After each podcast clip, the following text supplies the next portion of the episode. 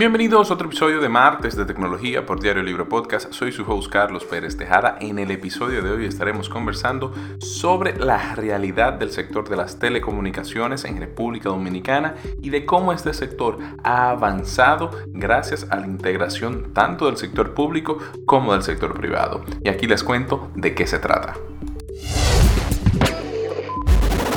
La República Dominicana goza de ser uno de los países en la región de Centroamérica y el Caribe más estables tanto a nivel económico, político y social y además de contar con una de las más robustas infraestructuras de telecomunicaciones con un futuro muy prometedor y con grandes oportunidades.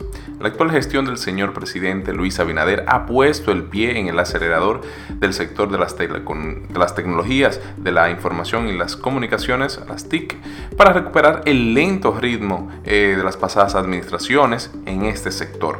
Y a la fecha, este empuje ha dado sus frutos. La comunidad global en la que nos desarrollamos se encuentra en un proceso de actualización en el despliegue de la próxima generación de redes móviles 5G. Además, la dura realidad de no contar con acceso a servicios de telecomunicaciones como el Internet se convierte en un obstáculo en el desarrollo de las naciones, sus sociedades y de los ciudadanos que dentro de ella convergen países y organizaciones privadas, en especial las grandes empresas tecnológicas del mundo como Google, Microsoft, Meta, Starlink y algunas otras más, han desarrollado múltiples proyectos que buscan dar Internet a zonas desprovistas de esa herramienta. Algunas de estas organizaciones han desarrollado soluciones como globos a baja altura que dan Internet a estas zonas. Pero quizás dentro de todos estos proyectos, Starlink, la compañía de Elon Musk, es el proyecto más ambicioso e interesante. ¿Por qué? Porque consiste en crear una red global de satélites a baja órbita para dar internet a todos los rincones del planeta. En nuestro país, la administración de Abinader dejó claro su compromiso eh, al emitir el decreto 539-20 que declaró de interés nacional el derecho de acceso universal a la red de Internet de banda ancha de última generación y el uso productivo de las tecnologías de la información y la comunicación. A través de este decreto se instruyó para que se desarrollara el Plan Nacional de Banda Ancha, hasta fecha no existía, y bueno, a través de ese decreto se puso en marcha su desarrollo. También con el decreto 71-21 se creó el Gabinete de Transformación Digital que se encargó de formular la agenda digital, la cual cuenta con siete ejes. Dentro de esos siete ejes se encuentra el de la conectividad y el acceso el Instituto Dominicano de las Telecomunicaciones, Indotel, desarrolló el proceso de licitación con el que se crearon las condiciones para el despliegue de la quinta generación de redes móviles o el 5G aquí en el país. Las empresas de servicios Claro y Altis Dominicana fueron las participantes y las adjudicatarias en dicho proceso, y ya estas empresas han anunciado el despliegue de infraestructura para ofrecer servicios de 5G a los usuarios. Otro pendiente logrado por la actual gestión del Indotel, presidida por el señor Nelson Arroyo, fue la firma de los contratos de concesión con las principales empresas de telecomunicaciones del país. ¿Qué es, quiere decir esto? Con esta firma se le da seguridad jurídica a las inversiones en el sector de la República Dominicana y a través de la cual se estima que el país va a recibir más de 115 millones de dólares en inversión durante los próximos cuatro años. Esto lo que quiere decir que tendremos zonas, eh, bueno, las empresas tecnológicas de telecomunicaciones van a invertir en infraestructura para cubrir zonas, ¿verdad? Y actualizar la red a la próxima generación.